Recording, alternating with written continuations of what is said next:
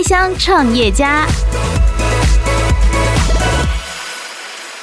我们那时候想要做的是一个比较像是概念的呈现的意味比较重，所以那时候有准备了多少台的机车让大家租？哦，那时候我们一开始初期是自己先购置三十台的 Gogoro。我记得二零一九年的七月底还是八月的报表，我们其实我们我们店几乎已经就是损益平衡了。但是我发现一个比较大的问题，就是说第一个是我们做平台本身的中立性不太存在了。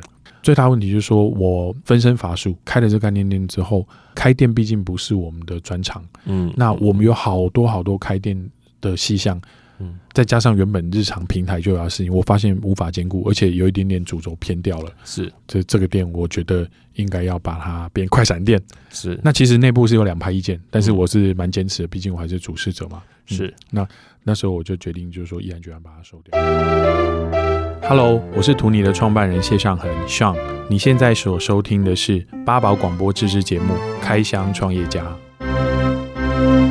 欢迎收听《开箱创业家》，我是阿哲。这个节目呢是八宝广播平台自制的原创节目。在每一集的节目当中呢，我们会邀请公司的创办人和我们聊聊他们的产品或者是服务，以及在创业的过程当中的甘苦谈。在台湾旅游，其实有很多的观光景点，当地都有租机车的业者提供大家租机车旅游，其实挺方便的。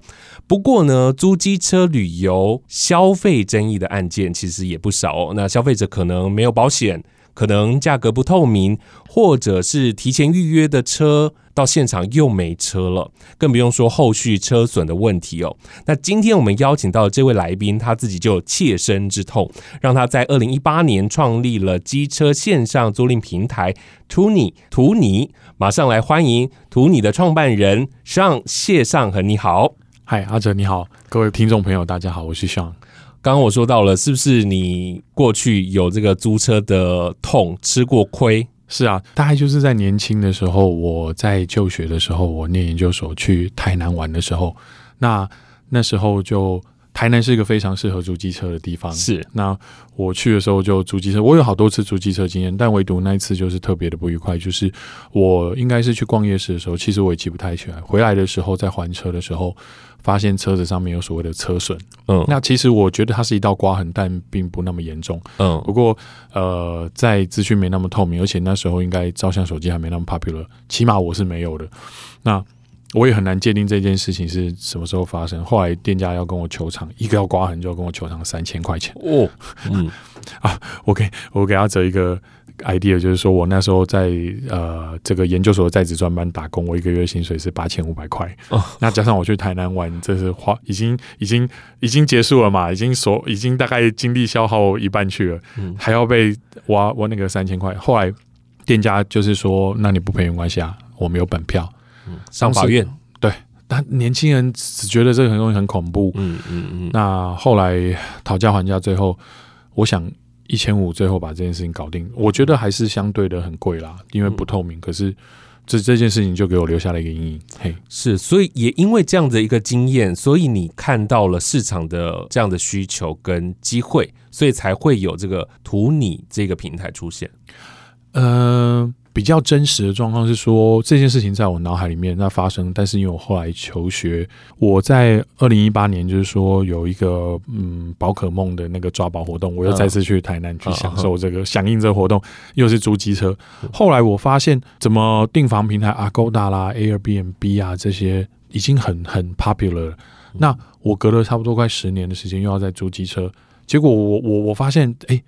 什么平台都有，什么租机车的平台没有？那我还是得用 Google，然后去看一下店家评价。然后店家的界面里面只有一个电话，里面也没有什么车，也没有多少钱。是，然后我打电话去问之后，发现说哦，宝可梦期间，来来来，你要奇货可居，三百五的车八百块钱，原本二十四小时三百五，现在变成当天还八百块，隔天之后要变一千六，直接两倍以上的价格哎、欸。对，而且。资讯不透明，嗯，那我后面也想到说，哇，呃，除了这些问题之外，就我我还想说，第一是真的没有平台吗？我还准备了一下，真的就没有相关的平台，所以这件事情回就是说有一点点，就是说跟我当年的一个不好经验做连接。我还是看到说市场的需求，但是过了十年之后，呃呃，时空转变这么多，那怎么还没有人出来解决这个问题？我、嗯、我才把这个商机变成一个题目来创业，是才找这个机车租机车这个题目拿来当做你的创业的题目。其实你过去是在科技业工作，是是是，我其实，在那个前面的我任职的公司，就是创业之前，我其实，在宏基服务一段时间。嗯，那怎么会决定想要自己创业呢？其实宏基是我。阿泽年纪我刚刚聊一下，跟我差不多。我大概呃比较青壮年，就是说我从三十出头岁的时候，我就在宏基一直一路工作。然后在核心事业，也就是说比较接近，就是说我们和啊、呃，就是说宏基你想到到的笔电啊，这个显示器这个事业，嗯、然后耕耘了一阵子。那宏基也面临转型的问题，是就是嗯有软体啦，或者是云端这个产业。嗯，宏基的我们也希望是说。在科技业里面，一定要在这个在这个领导的先驱是好。后来我们公司就是有针对有志之士，我们有成立的一些新事业单位。嗯、那我我我们是青壮派嘛，那我们就想说我们要去响应在一个新事业单位。于是我在这个新事业单位，我从原本的核心事业做硬体的啦，简单这么说，嗯嗯、后来转到做软体云云端的。哦、那我从做产品开发所谓的 PM。然后转到变成呃比较像是对外的 BD 哦，那我就认识了很多人脉，是对，那结果认识的人新创嘛，那。就开始有这个念头之后，又有这些人脉，结果就有人来供你创业啊。那想到这个题目之后，回去之后跟大家讲一讲，说对对对对对对对对，大家就鼓励你喜欢，因为他们已经跳进来之后，就大家就叫你一起一起进来。是，所以你自己有想法，但是其实当时你没有马上想要创业。认识这些新创者越来越多的时候，就发现其实这个题目是可以做得起来的。对对对对，因为呃，我到新事业单位之后，我就是。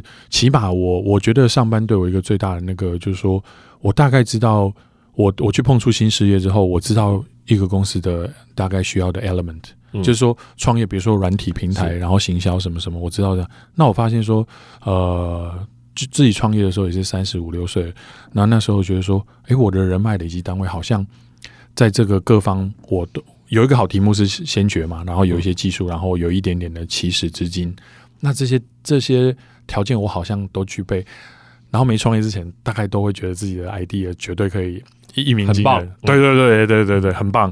于是还是被被人家拱出来就去洗头了。对对对，所以这是你的第一次创业？是是是是是是是。其实租机车这件事情，我们从小在台湾生活就知道，有很多的观光景点都有租机车。对。这几年除了传统的机车外呢，嗯、也有电动机车，也有共享机车，是。所以你的竞争者非常非常的多，诶，你怎么去找出你们平台的优势呢？呃，其实经过这几年，像我们平台也来到第三年了，我们呃。确实也是跟一开始自己所观察到的不同，嗯、尤其是像您说的，以前呃，共享共享机车可能一开始我在做的时候只有 WeMo，对。啊、呃，那他做的也不错。那后来就有那个合运租车的 iRent，、嗯、然后还有 Gogoro 的 GoShare，哇，越来越多了。而且其实讲南部还有什么 GoKubi 啊这些厂商，啊啊啊对对对，我们比较诉诉诸的是日租机车。嗯啊、呃，就是说短租，嗯、那我们诉求的是比较像是旅客。嗯、那如果是共享机车的话，就是说，呃，他比较希望是说，呃，我我就我所认知，还有我自己本身也偶尔也是共享机车的一些使用者。他在台北地区或者是捷运啊，它比较像是 U-Bike 的延伸，就是说，如果你有更急的需求，或者是说你要求速度等种种种种，那他们的诉求的是短短短短租。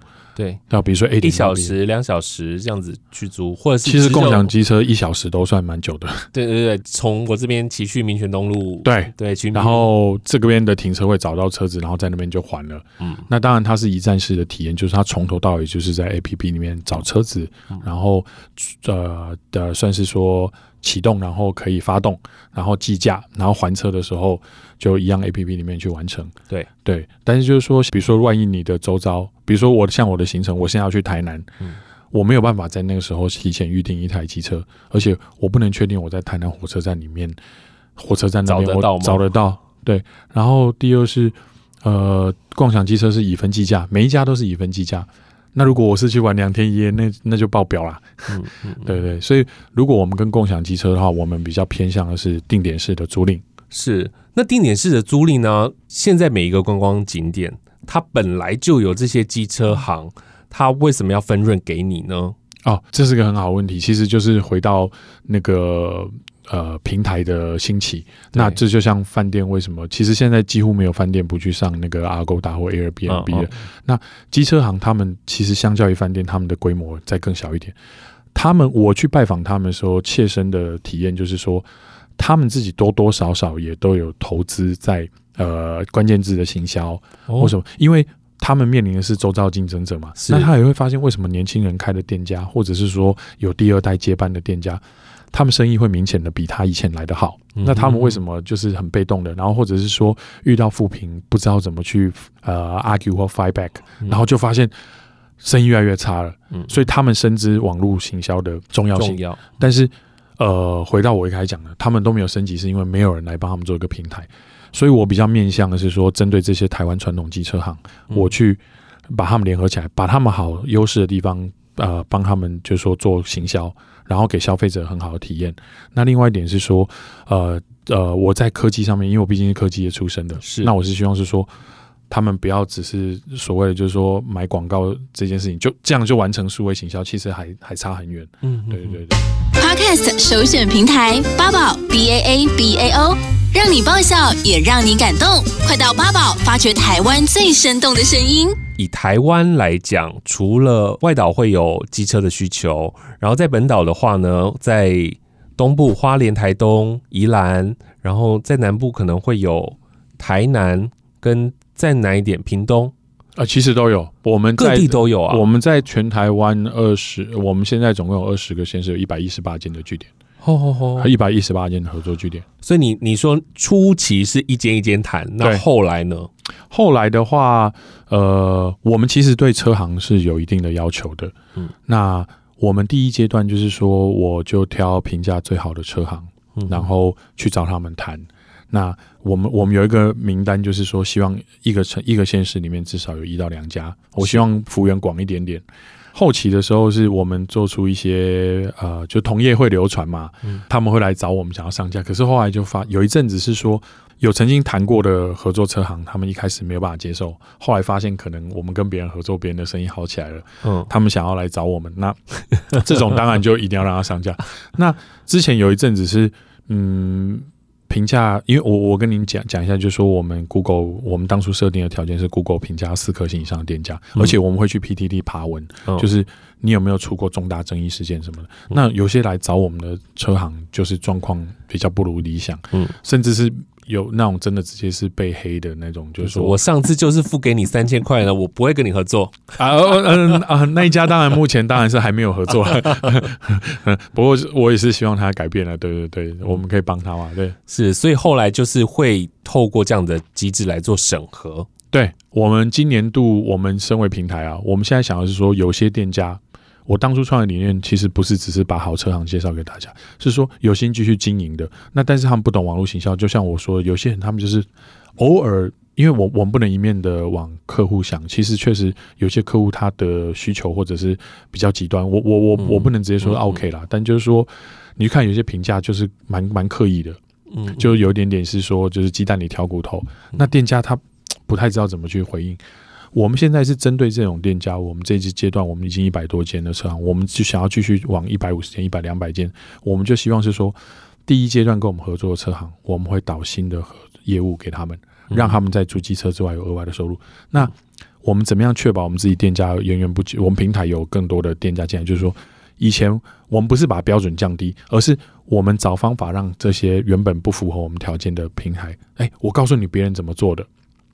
为什么人家评价好？然后还有我们平台的我们所谓的 magic 是什么？那如果你真的有心改变，那我们帮着你。那现在我就有一点点像是升级辅导的角色。嗯，那确实也有一些店家已经有意愿报名升级，这也是我们另外一个收入，因为我们已经有一些 SOP 教你怎么做的更好了。嗯哼哼，所以我我看到你们除了本身的这个租赁机车的服务之外，其实你们也做很多的延伸嘛，对不对？像刚刚你讲的，除了机车业者的培训吗？店面的数位升级啊，数位升级，转型，对对对。然后你们也有做长租，对对，长租是做电动车的部分。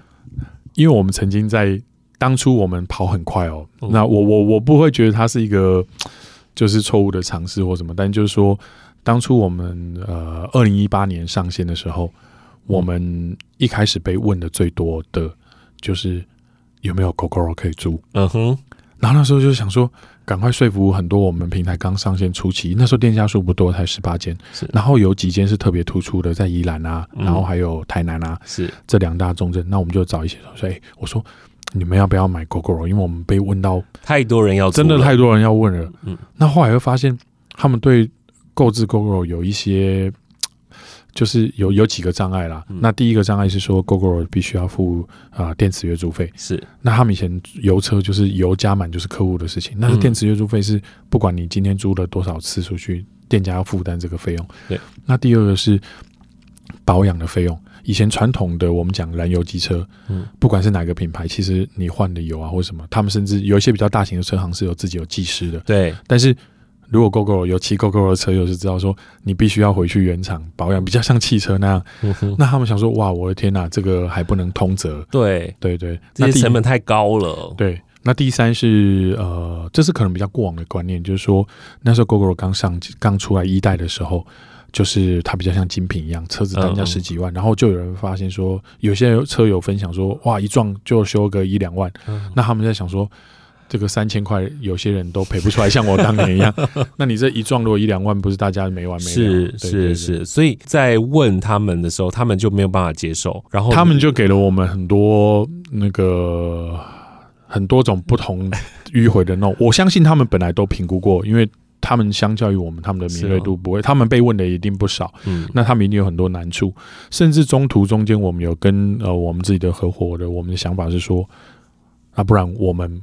买车子投放在他们那边，嗯，嗯嗯，那没想到他们还是以管理不易啊，或者什么，就就就就呃婉拒了我们的请求。嗯，那那时候我们后面想说，都敢创业了嘛，再做更极致一点，来，我们来开一间店。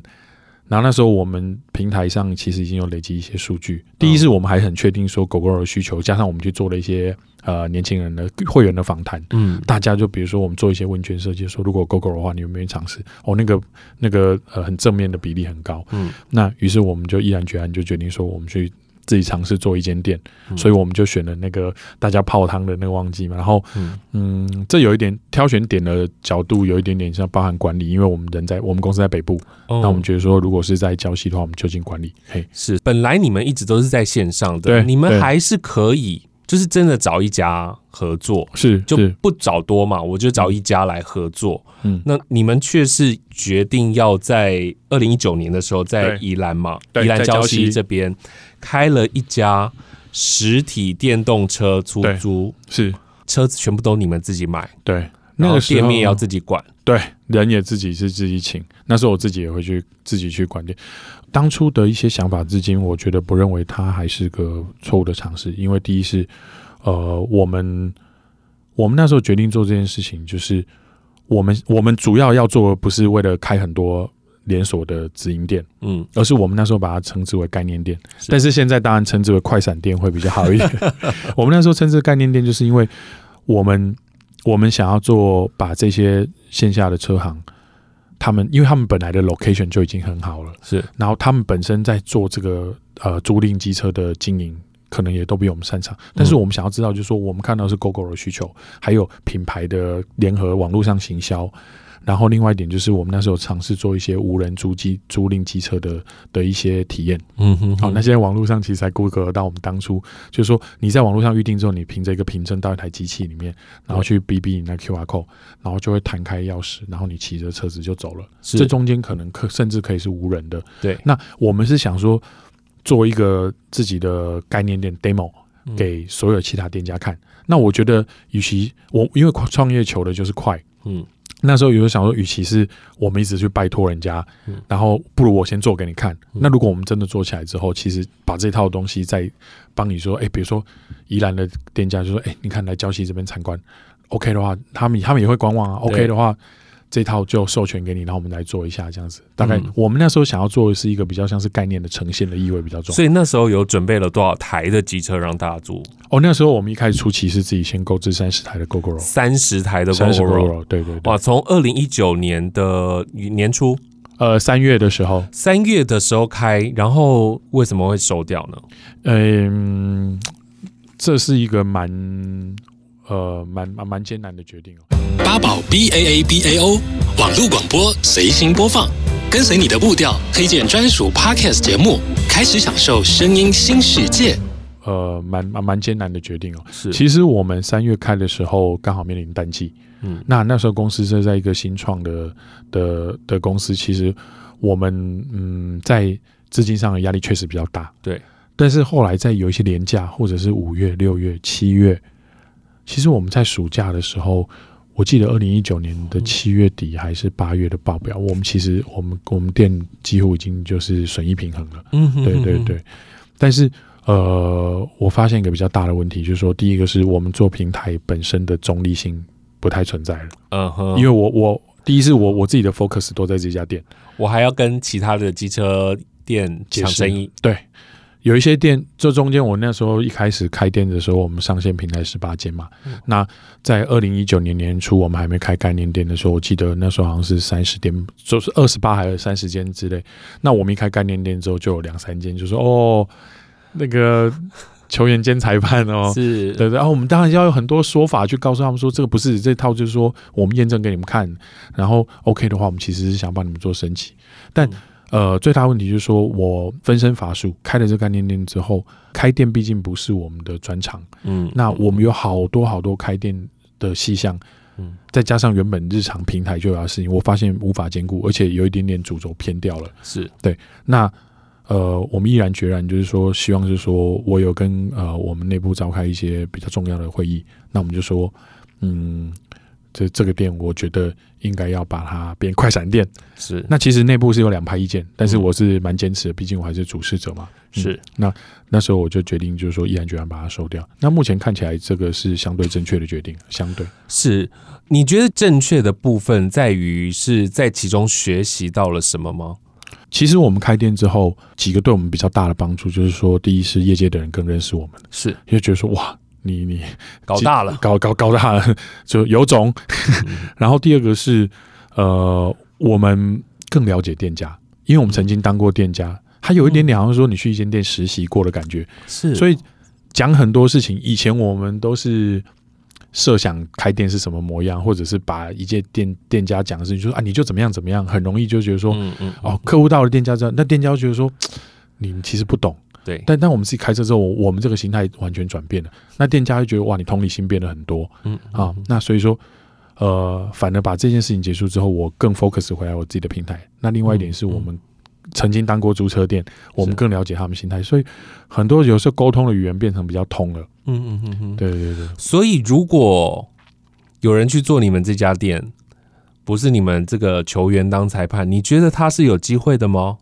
我觉得是有机会的。那目前其实有一些店家有有把我们之前的概念在延伸，他们我们把之前曾经做得好的地方所汲取的，除了开店之外，比如说技术跟线上线下整合的时候有哪些优势，我们其实现在汲取出来，有针对现在台湾我们平台上面一百一十八间的车行里面，确实有一些店家跟呃生意也好，然后呃呃比较能接受新观念。那我们就把它变成第一批的店家。我们想要把当初一些好的理念，再加上我们现在已经比之前有更好的一些条件了。是，那我们就想要帮这些车行做升级。所以我刚刚有跟您报告，就是说我们希望就是说针对那些店家，我们去带一些新生意给他。是，我觉得这样这样子是真的把那样子的观念先让当地的这些机车行了解。对。我觉得是不错的啊，但是在你们看短短的三年的时间，然后你们开了一家店，对，收了一家店，哎，对对对，其实做了很多的尝试，然后你中间还要找很多的合作，对不对？是是是是。那你觉得这家店算不算你们的不算挫折？不是是挫折，因为毕竟你你觉得它变快闪店，它是一个英文比较标准的英文，英文比较就是像是一个 lesson。教训，它是一个比较教训，是是是，对对，它我们学到一个 lesson。是，所以在这这三年，除了这件事情比较大，就是你们从哇，其实一开始很盛大，然后后来收掉了，嗯嗯，其他的部分有没有碰到哪些关卡呢？我我讲一个，你一定很有感觉，嗯，就是疫情。哦，对耶，就是从二零二零年初，再加上你们又是靠旅游的，是是是是是，因为跟阿哲说，我们二零一九年那时候要关掉店的时候，大家其实呃公司里面有两派意见，嗯，他们就说，嘿，你在礁溪九月、十月、十一月，你也知道泡汤，你去学，所以就知道，当初不是说开店就是这个这个时候就是旺季的来临，你怎么会在这边结束呢？你要么也是可能把它二月结束，对。那后来我我我还是决定做这件事情之后，后来遇到疫情，我还自己打趣了，跟当初反对说，就说吧，就你就说吧，我未卜先知。然后他也会开玩笑说，你未卜先知就不会去开这间店了。没有，疫情真的是在一开始呃一月爆发的时候，后来那时候我还记得去呃二零二零年的农历年比较早。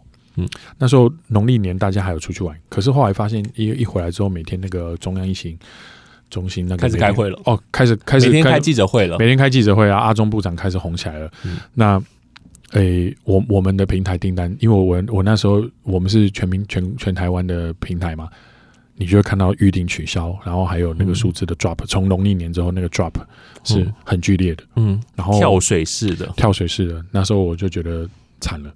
嗯，对，所以说一月、二月、三月、四月、五月，那时候我们真的就是订单缩水到比去二零一九年的同期少了七成有吧？嗯，嗯，那你想一个新创公司从原本好不容易打下基底，就剩下三十 percent 的营收，我知道其实旅游业、旅行社做 outbound 的会更惨，对，但是。有很多导游啊、旅行社啊，他们有国家的补助。嗯，你们有补助吗？其实我们那时候是因为新创产业的关系，我们有符合到一项政府的纾困。哦，啊，对，是虽然没那么多，但是我也是蛮感谢政府的时候，那时候雪雪中送炭，真的是有有所帮助。对，因为其实一定可以了解，在那个疫情刚开始的时候是掉下去，可是接着政府就一直在推动国旅啊，国旅，反正现在不能出国，国旅啊。各地的国旅，那应该也有推波助澜的一个效果吧？其实有一句话就是，只要打不死你，就你就会变得更强壮，是你知道？那其实那时候是最最担心的是信心的减损啊，嗯、因为呃，现在回推，当然结果论，我们是呃，就像您讲过来了，对，撑过来。可是三月、四月、五月是零补助在过日子的，嗯嗯嗯，对。然后那时候也想说，如果疫情在暑假爆发会怎么样？嗯，好，但是。呃，后来您也知道了嘛？那中间对我们最大、最大、最大，其实来的一个呃相对大的机会点是呃 Klook 客路平台，它在三四月的时候，因为他们就是传统所谓我说的做旅游平台，旅游平台，然后他们比较多做的是澳棒嘛。嗯，就国外的旅客不能来，国内旅客出不去，嗯，他们就被迫就是说要着着眼于国旅市场，他们也要转型了，他们也要转型，对，他们跟我们一样，可可能我我庆幸的是我看的比较早啊，嗯，就是说，呃，他们也发现其实台湾机车旅游在他们的年龄层，因为他们的体验相对是年年轻一点，是，那他们发现机车这件事情。是国旅在他们这个年龄层里面一个猛，算是算是 somehow 是刚需。对对对。那他们觉得说，他们评估了很多，找了一些人合作，也有想过要自己做。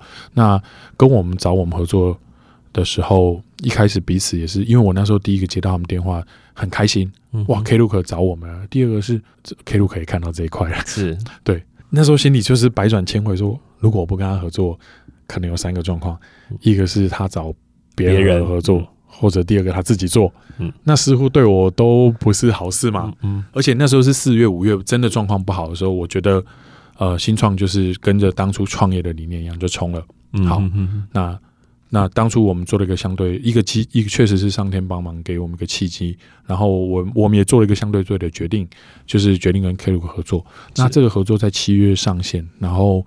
恭逢其盛，就像您讲的国旅，之前有人说是像报复性旅游啦，所以他他们跟你合作的内容上是什么？可不可以先简单的说一下？呃，过往啊，他们只有在呃，我们是一个租赁机车美合的平台嘛，那他们以前上面比较像是体验式的旅游，在交通产品上面的比重并不高，那尤其是机车租赁比较碎片化，没有一个统合的人。他们现在看到国旅这块需要做机车媒合的平台商家的时候，他们发现找我们很快，因为第一是我们有筛选车行的机制，第二是我们有一些 SOP，嗯那所以说他们觉得说以一挡百啊，找了我们比他们自己去跟这十二三十间上线车行沟通来得快。嗯那所以反正我前面二零一八年、二零一九年部件的事情，就是一次在 Klook 上面就爆发了。嗯哼哼哼哼对对对，哇，所以真的是危机就是转机了。是是是是哦，真的，在在去年疫情这么严重，你要撑几个月自己都不知道，真的不知道，真的不知道。而且公司的现金是见 会可以看得到尽头的哦。那个头发要一直白。我其实真的有几个晚上会睡不着觉，嗯那时候会想说，嗯，有没有那个条件撑下去？Hello，我是图尼的创办人谢尚恒 Sean，你现在所收听的是八宝广播自制节目《开箱创业家》。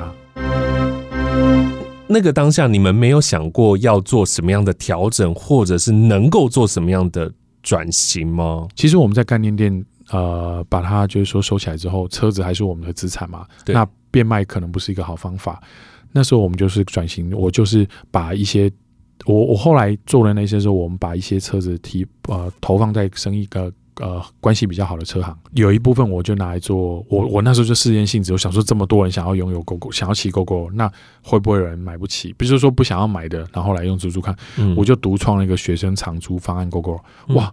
结果我我才不到两个礼拜，我只我只做了一个广告就租完了，供不应求，大家这么爱哦，真的还真的还那个，而且我我到现在还是有当年二零一九年租到现在二零二一年哦，嗯，还有四位还没有还没有退出，其实他们他们累积的租金已经超过买车了，我想说怎么租金那么低啊？他们可以一直租，其实租金。也没有那么低耶、欸，对对对，对。但是我觉得是包装出一个大家有一些人需要的商品，是对对对。表示这个市场是有需求的，有所以这个部分也成为了你们现在的一个服务项目。，对，所以我们在疫情期间，其实更多人来跟我们询问长租，嗯。因为不敢搭大众交通工具了。嗯，所以那时候我们提拨一开始在二零一九年呃刚收概念店的时候，我在开学的时候，我九月收掉了嘛，嗯。然后大学开学是九月中，我们在九月推出推出这个需求，两个礼拜九月中开学我就把十台都租掉了。那后来那个时候把车子放在其他的二十台车子放在别的地方做短租，可是疫情的时候它又空租啦。嗯。结果我们再推一次长租，其实我们那时候长租，呃，业务的基底最大的就是那个长租的月收入，它比较像订阅制，所以每个月我们有一个固定的营收，而且数字不小。可是你们就十台而已。后来在疫情的时候，我们最多一度有做到二十四台的月租，嗯哼哼对，然后到目前为止数字已经超过，因为还有别人来跟我们合作，哦，原来我这样子们已经不是自由车的长租了，你们这创业的三年真的变化很大哦。很大很大很大。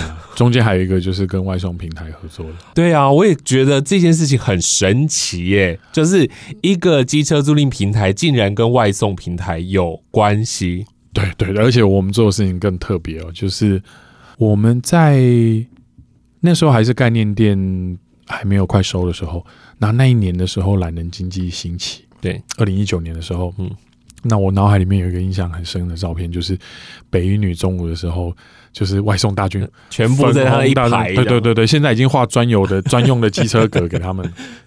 然后那时候我就觉得说，哎，我们是做这个二轮的生意的，应该是要。机最新兴的行业，要么是共享机车，可共享机车它不可能跟我租车嘛。嗯、但是外送平台似乎做商用来讲的话，我们似乎可以使得上力。是那时候透过一个合作伙伴，他就带我们去认识了那个市场领导者 Foodpanda。嗯哼，那我们就认识了他们的营运总监。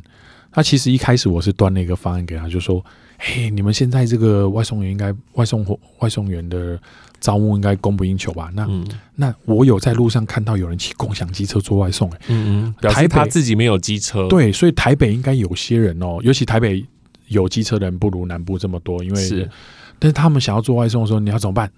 嗯，那所以说以前他们的诉求就是说，你只要有一台机车，有一个手机，那你就可以做外送。嗯嗯，那我那时候我就端了一个方案给你，我就说，哎、欸。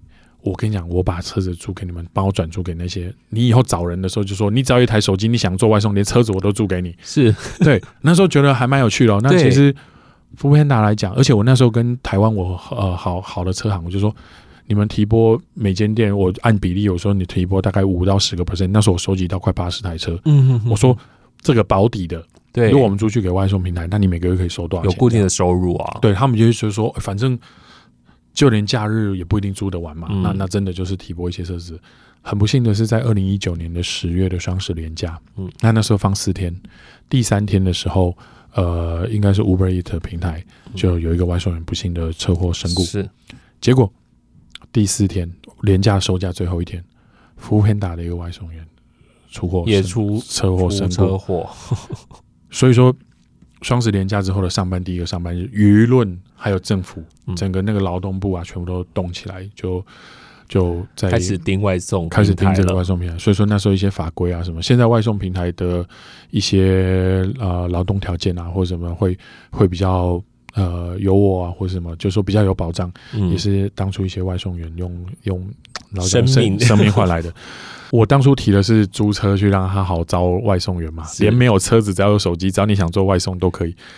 那那时候就突然踩刹车，嗯，因为就觉得这好像是事情在风头上面，嗯，不是我不能我不能在这时候大张旗鼓招招外送员，是啊，那时候我会觉得很可惜啊，嗯，就说哎、欸，我好不容易断那个事情，就就就就没了。对，那我们我们公司那时候有一个同仁，他曾经在我们公司任职之前，他曾经担任过某平台的外送员，嗯，那时候我就问他说，哎、欸，怎么办啊？我们应该要想办法增加新的营收。嗯，没想到就是说，他们说，其实台湾考取得机车驾照太容易了。嗯，然后去当外送员也太容易了。嗯，就是你要想想看，你当初考机车驾照不是为了让你一天像骑外送员这样子接单，一天要接十笔订单。那时候不是有什么神的外送员月入十万？是，那一天可能要跑十几个小时。嗯嗯嗯，当初考驾照。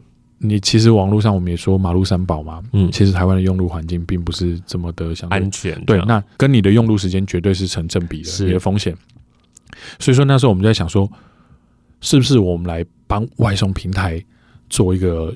安全驾驶训练，加上我我们那时候做一个，就是那时候就是因为外送员身故，他们都被盯上了。嗯，那时候我们就包了一个方案，就是说我们去找那个新竹安全驾驶教育中心，他们是专门在训练重机，还有一些公部门的什么宪兵的什么重机连啊、国安局的那些。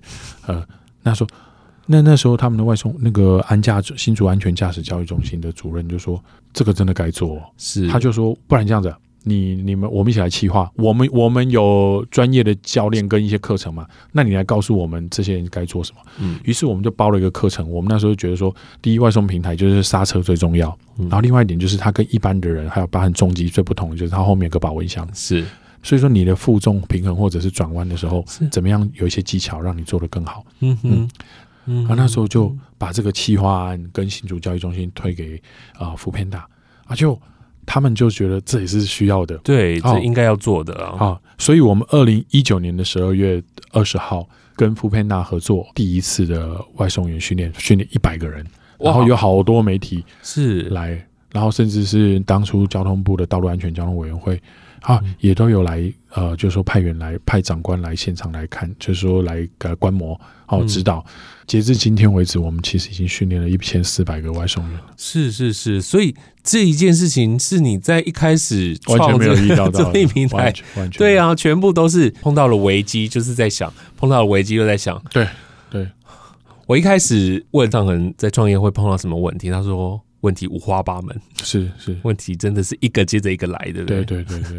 但就是有问题就去解决，就去想新的东西。是是是是是是，这也是创业家需要的这样子的一个抗压力。对对对对对，这个服务跟你们一开始所想的有点不一样了。是，然后等于你们做了更多的服务。八宝 B A A B A O 免费提供制作人各式服务，现在就成为八宝制作人，打造个人品牌。我知道上海你是学广告的，对，那所以所以现在自己当创业家，然后自己创立了这个租赁平台啊。对于网络的行销，就是我们那个年代在学习行销的时候，根本没有学到这个数位行销，对不对？哎呀，我原本不想要承认的，我原本想要承认说是我是网络原始世代，是确实，呃。我觉得广告就是呃，就是行销这个概念，就是把一些讯息传递给嗯呃别人的过程。但是这个的价值传递或者是说讯息的传递的方式，改变的好多。嗯，然后现在大家是资讯爆炸的时间，对对，在我们学行销的时候，就是可能人家就说网络刚兴起啊，那那时候可能关键字行销就已经很很很很了不起了。对，但现在又有 IG 啊，然后像现在我们今天在做的 Podcast 也是一种方式。那嗯，我觉得比较不会改变的，就是说你怎么样把相对呃正确的消息，你希你希望你的受众想要得到消息，以他比较呃能体会，能比较呃就是说对的方式渠道啦，去让他接受这讯息。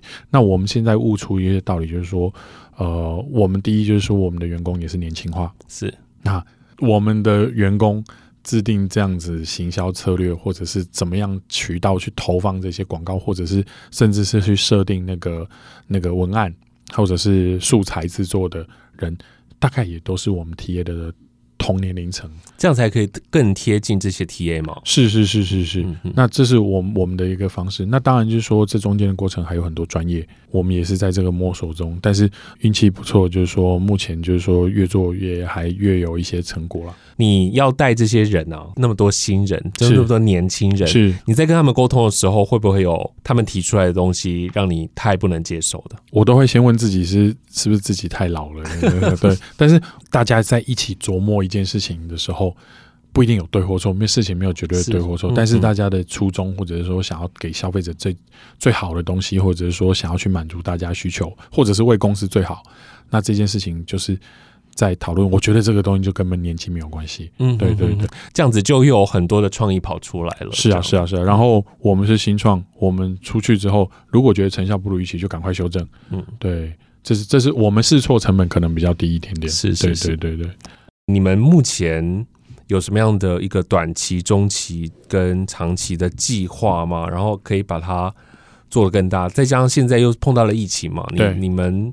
要怎么再继续延伸你们原来的这样子的一个租赁平台的计划？